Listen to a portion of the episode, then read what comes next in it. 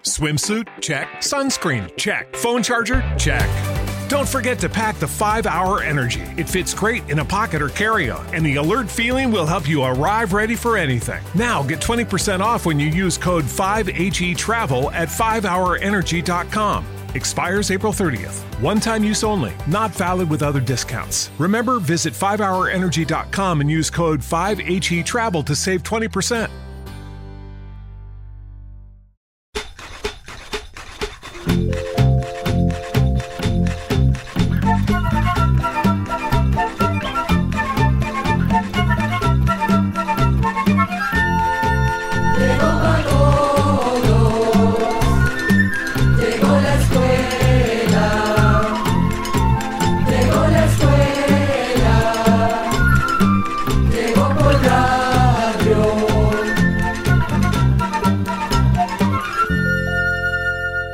Hoy, como todos los días, estamos ingresando a cada pueblo, a cada país, a cada familia centroamericana y más allá. ¿Cómo están amigos? Es un gran placer encontrarnos en esta nueva edición de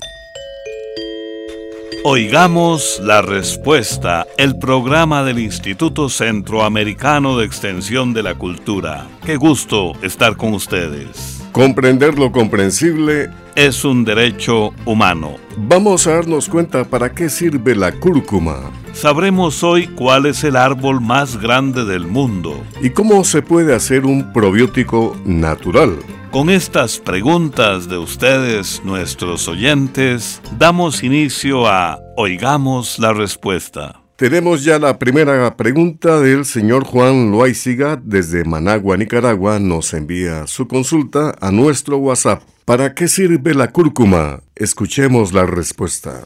La cúrcuma es una planta originaria de la isla de Java en Asia, pero con los años fue llevada a diferentes lugares del mundo. El principal productor y exportador de cúrcuma es la India. La cúrcuma es de la familia del jengibre. Sabemos que en Centroamérica se está cultivando cúrcuma en algunos lugares, aunque no es una planta muy conocida. Otros nombres que le dan a esta planta son, por ejemplo, azafrán de raíz, yuquilla, jengibrillo, camotillo, palillo y raíz amarilla. Se le llama con esos nombres porque la cúrcuma echa unos rizomas o tallos subterráneos gruesos que por dentro son de color anaranjado brillante. De los rizomas se obtiene el polvo anaranjado que se usa como condimento y también para darle color a las comidas. Entre los padecimientos que se tratan con esta planta, la cúrcuma, están los problemas del estómago como acidez, indigestión y gases, además inflamaciones, artritis, colesterol alto y problemas de la piel. La cúrcuma tiene una sustancia llamada curcumina que estimula la producción de bilis. La bilis es una sustancia que ayuda a hacer la digestión de los alimentos. La curcumina también es una sustancia que evita el envejecimiento de las células del cuerpo. Sin embargo, como ocurre con muchos remedios de hierbas, la cúrcuma tiene efectos secundarios. Por ejemplo, las pastillas de cúrcuma que se venden en farmacias y macrobióticas tienden a bajar el azúcar, de manera que una persona diabética que está bajo tratamiento médico no debería tomar pastillas de cúrcuma y tampoco las personas que tienen bajo el azúcar. Tampoco las mujeres embarazadas y las que dan de mamar. Otros medicamentos que no se deben tomar al mismo tiempo que la cúrcuma son los que arralan la sangre, como la warfarina. Pero la cúrcuma que se vende como condimento en los mercados no tiene esos efectos negativos, ya que se usa en cantidades muy pequeñas. Claro está que no debe abusarse de ellos. Vamos a la música. Los seres humanos le cantamos al amor, al dolor, al ser amado y por supuesto a la tierra que nos da calor, abrigo, alimento y sobre todo identidad. Karen Peralta de Panamá interpreta para todos ustedes Mi Tierra. En tus calles está mi corazón. En tu mirada está mi vida. fui quien soy. Hasta el resto de mis días y sigo aquí, me quedo aquí, aquí nací, mi tierra querida. en tus alas volaré yo venceré.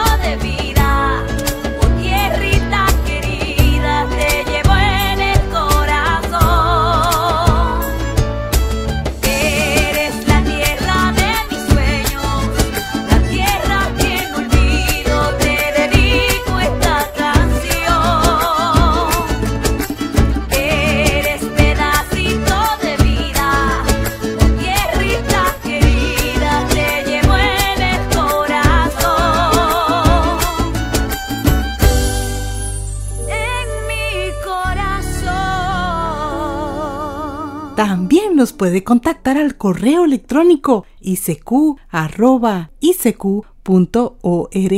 o encuéntrenos en Facebook como Oigamos la Respuesta.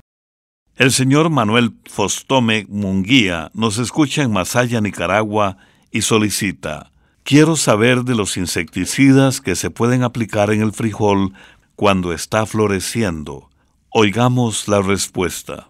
Vamos a contarle que no se recomienda usar insecticidas cuando las plantas de frijol tienen flor, pues se podrían matar los insectos que ayudan a polinizar estas flores. Si así fuera, las flores no cuajarían en frutos y la planta no tendría vainas o vainicas. Lo que se recomienda es usar el insecticida cuando la vaina o vainica ya está bien formada. Cuando la planta de frijol ya tiene bien formada la vainica, se puede usar un producto llamado cipermetrina. Este producto, cipermetrina, combate el ataque de insectos que afectan las hojas, tallos y el suelo. Se puede conseguir en los negocios que venden productos para la agricultura y debe usarse según la dosis que le indiquen en el lugar donde lo compre. Al momento de aplicar el producto es necesario protegerse el rostro, especialmente la nariz, la boca y los ojos. Además, la cipermetrina no debe usarse si cerca del cultivo hay una fuente o paso de agua, como una naciente, un riachuelo, un río, un lago, una poza o algo similar. También le daremos una opción natural para aplicar en las plantas de frijol. Se trata de un licuado que se hace con tres cebollas, tres dientes de ajo, una cucharada de pimienta negra y un rollo grande de hierbabuena sin agua. Guarde el licuado en un balde, cúbralo bien con una tela o plástico y déjelo reposar por 15 días. Una vez pasado ese tiempo, puede usar 5 cucharadas en 20 litros de agua. Lo mezcla bien y ya está listo para aplicar en las plantas de frijol. Recuerde, cualquiera de las dos opciones que decida usar solo se recomiendan una vez que la planta de frijol ya no tenga flores y esté produciendo las vainicas. 56 años de tener el placer de transmitirles este espacio. Oigamos la respuesta. ¿Cuál es el árbol más grande del mundo? ¿Dónde está? Pregunta de el señor Anselmo Valdivia, quien desde Bonanza, Nicaragua, nos ha escrito con su consulta y aquí está la respuesta. Vamos a contarle que entre los árboles más altos y más viejos del mundo están las secuoyas gigantes que viven en California, Estados Unidos. Imagínese que estos árboles llegan a vivir un poco más de 3.500 años y pueden crecer más de 100 metros. Pero lastimosamente se trata de una clase de árbol en peligro de desaparecer. La secuoya más alta mide un poco más de 115 metros. Este gigantesco árbol vive al norte de California en Estados Unidos. Fue descubierto el 8 de septiembre del 2006 y le dieron el nombre de Hiperión, que en griego quiere decir el que camina en las alturas. Pero ver o visitar este árbol no es sencillo, pues para protegerlo no se revela la ubicación exacta de este magnífico gigante. Con la cortesía de esta radioemisora compartimos con ustedes Oigamos la Respuesta. Muchas gracias por la amable atención que nos prestan. El señor Enoc Colomer Baltodano nos envió a nuestro Facebook esta pregunta desde Rivas, Tola, Nicaragua. ¿Cómo se llama la estrella más brillante que vemos al anochecer y al amanecer? Oigamos la respuesta. Vamos a contarle que la estrella más brillante de todo el cielo nocturno se llama Sirio. Esta estrella es parte de la constelación o grupo de estrellas conocida como Can Mayor. Si pudiéramos colocar a la estrella Sirio al lado del Sol, y a la misma distancia, Sirio sería casi 20 veces más brillante. Le estamos enviando a su Facebook, don Enoch, uno de los llamados mapas estelares para que pueda identificar la constelación del Can Mayor y así pueda ver la estrella Sirio.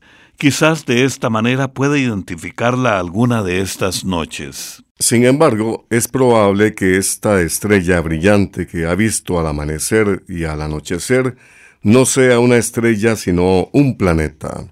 Se trata del planeta Venus, el segundo desde el Sol después de Mercurio.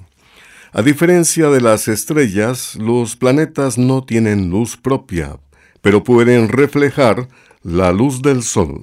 Venus se ve en distintas épocas del año, a veces al atardecer hacia el oeste o bien al amanecer hacia el este, y hay meses en que no lo podemos ver. En los meses de diciembre y enero, cerca de los días de Navidad, Venus se ve al anochecer. Por eso ha quedado la costumbre de llamarlo la estrella del niño. Por esas fechas, las noches comienzan a estar más despejadas y entonces Venus llama más la atención por su hermoso brillo. Hoy vamos a presentarles una canción, una historia de dos productos, el pan y la tortilla, un corrido que nos ofrece el mexicano Oscar Chávez y es una especie de crítica con el precio que cada día nos afecta a la economía. Escuchemos. Oigan ustedes, señores, una historia muy sencilla de lo que nos va pasando con el pan y la tortilla.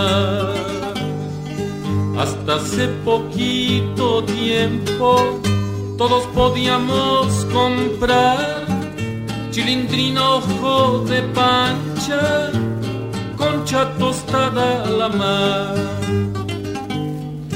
Pero subieron los precios, enriqueciendo algún pillo, y ya no ajusta el dinero ni para comprar bolillo. No más industria y comercio, anuncia que va a prohibir que nos aumenten los precios y todo a subir, subir. Cosa igual en el país, con la tortilla nos pasa, sube primero el maíz y enseguidita la masa. Le agregan tierra y serrín Cualquier tortilla envenena, pero nos cuesta eso sí, a tres pesos la docena. Poco antes por y que esto de ver nos eche, nos subieron el azúcar, teléfono, luz y leche no más industria y comercio, anuncia que va a prohibir que nos aumenten los precios y todo a subir, subir. El taco y la torta, alimento eran del pobre y ahora ya nos conformamos ahí nomás con lo que sobre. Y aquí se acaba, señores, esta historia tan sencilla de lo que nos va pasando con el pan y la tortilla. No más industria y comercio anuncia que va a prohibir que nos aumenten los precios y todo a subir, subir.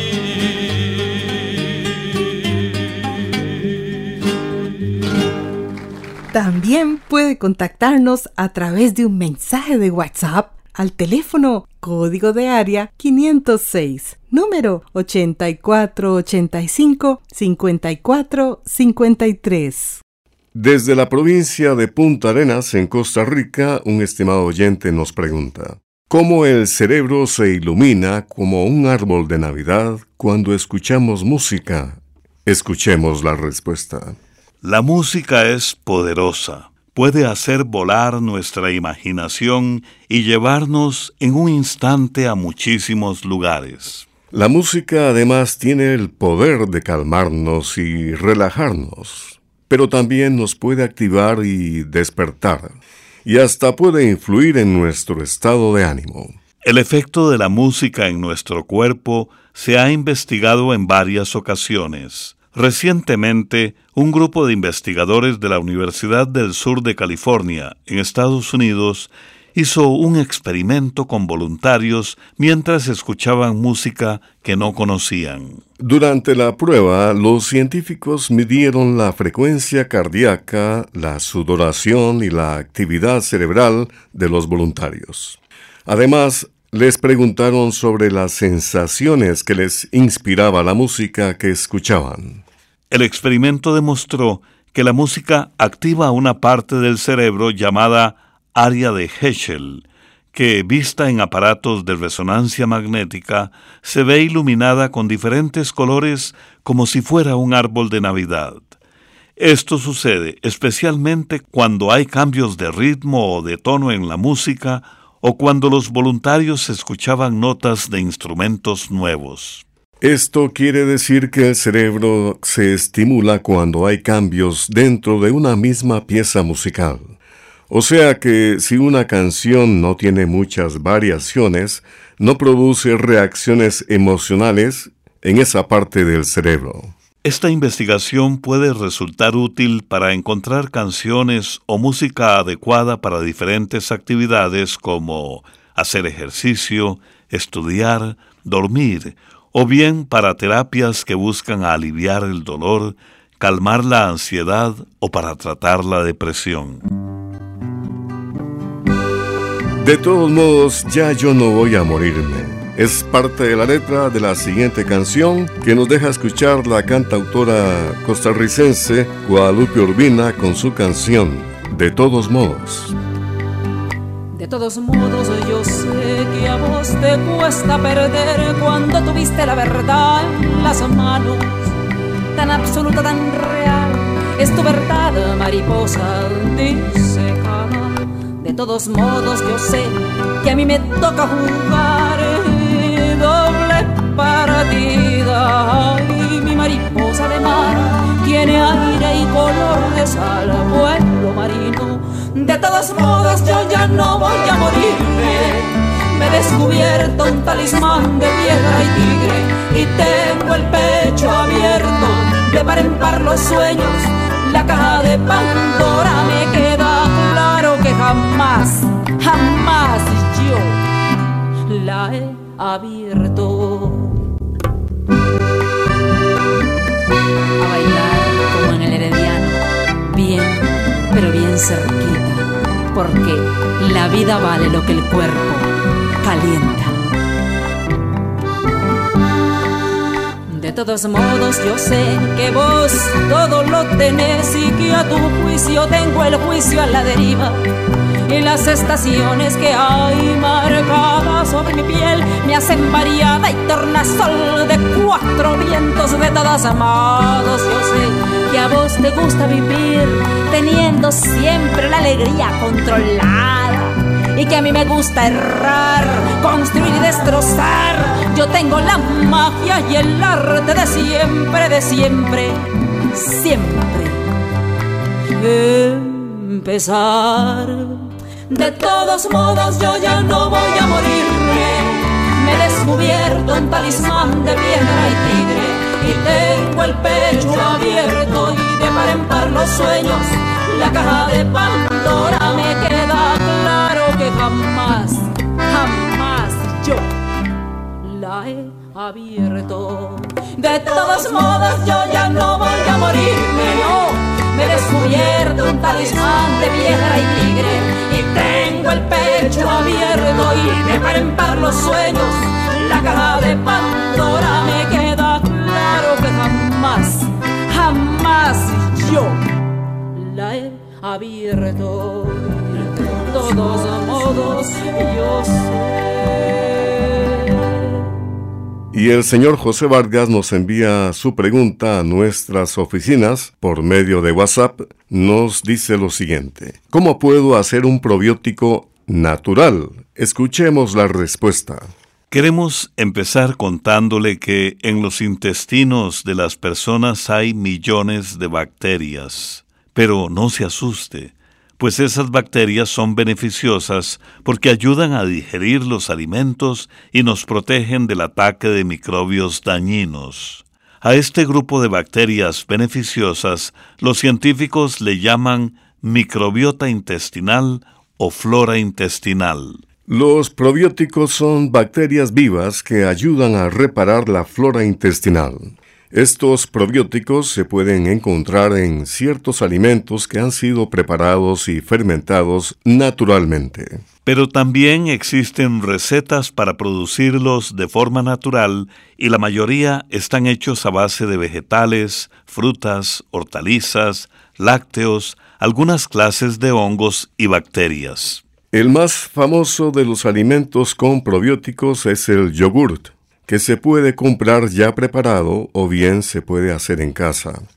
Una manera sencilla de hacer yogur es tomar un litro de leche y mezclarlo con un sobre o cápsula de probióticos que venden en algunos mercados. Se bate la mezcla en un frasco de vidrio, se cierra y se guarda en un lugar oscuro. Como los probióticos son bacterias vivas, empezarán a fermentar la mezcla y, como resultado de esa fermentación, se empezará a formar espuma. Al día siguiente puede apartar la espuma que se le ha formado encima y revolver esa espuma con más leche, repitiendo el proceso día a día. Lo restante o lo que queda al quitarle la espuma puede batirlo o licuarlo con azúcar al gusto o con la fruta que prefiera, y así tendrá su yogurt casero. Otra receta que usa mucho las abuelas es partir en tajadas delgadas una zanahoria, tres hojas de repollo morado cortadas en trozos, cinco dientes de ajo, un chile dulce o pimentón partido en pedazos grandes, un poquito de orégano seco en polvo, dos hojas de laurel y un poquito de pimienta. Todo esto se coloca en un frasco de vidrio transparente al que se le agrega una cucharada de sal marina o sal sin yodo por cada taza de agua sin cloro o agua destilada. Cierra el frasco, se bate un poco y lo guarda en un lugar limpio y oscuro por cinco días. Cada 24 horas debe abrir y cerrar el frasco para dejar salir el gas que se produce por la fermentación. Después lo vuelve a guardar y al llegar al quinto día se guarda en la refrigeradora. Se recomienda comerlo antes de cumplir un mes de haberse preparado. También puede cambiar las hojas del repollo por tajadas de pepinillos y tendrá un sabor diferente. Cuando comemos alimentos ricos en probióticos, estos llegan a nuestro intestino y nos dan beneficios como evitar problemas en la digestión, diarreas o estreñimiento. En la parte final de nuestro espacio compartimos un pensamiento del famoso filósofo francés Jean-Paul Sartre que dice así, Felicidad no es hacer lo que uno quiere, sino querer lo que uno hace. Agradecidos por la atención que nos han prestado al programa de hoy, les invitamos sin falta para que mañana en Oigamos la Respuesta conozcan aspectos tan interesantes como la biografía de Einstein, cuánto dura la miel de abeja y también sabremos si predijo Nostradamus el coronavirus. No se pierdan, oigamos la respuesta mañana. Por estas fechas, desde hace más de 50 años, el libro Almanaque Escuela para Todos recorre todos los países centroamericanos para llegar a miles de hogares con información útil y entretenida para toda la familia. Cuentos, chistes, recetas de cocina, adivinanzas y consejos útiles podrá encontrar usted en el almanaque Escuela para Todos número 56, que ya está a la venta. Programa A Control 34. Y así llegamos al final del programa del día de hoy. Los esperamos mañana en este su programa Oigamos la Respuesta. También puede enviarnos sus preguntas al correo electrónico isq.org o encuéntrenos en Facebook como Oigamos la Respuesta. Recuerde que comprender lo comprensible es un derecho humano.